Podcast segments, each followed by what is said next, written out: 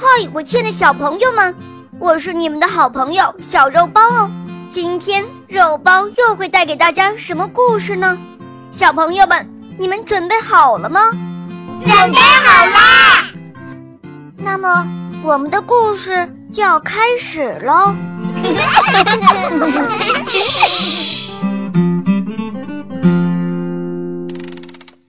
小红鱼播讲。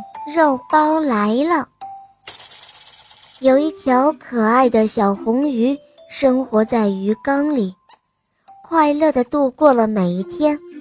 鱼缸虽然狭小，但是却很温暖舒适。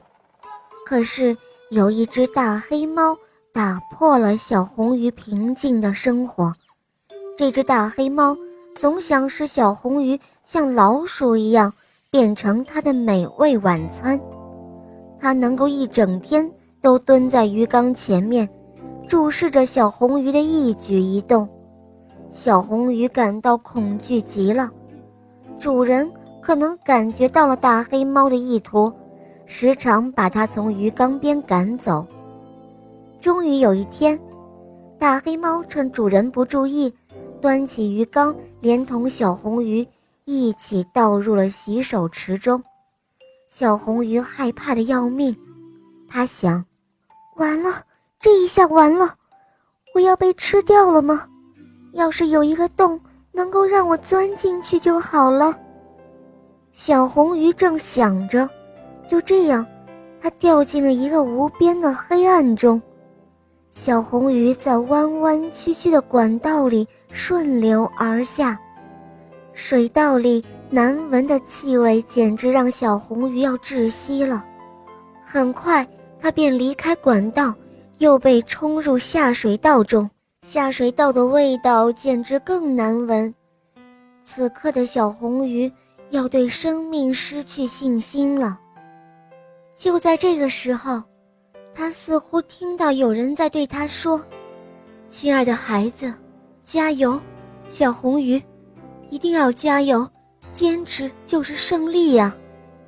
这个声音唤醒了小红鱼，它对自己鼓励：“对，我要加油，我不能放弃。”小红鱼不断地鼓励自己，它游啊游，游到了污水厂，从排水管又游入了清澈的小溪，悠悠的水草，清新的空气。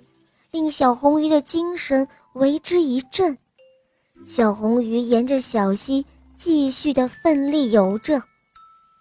我要去远方，我要去看看大海。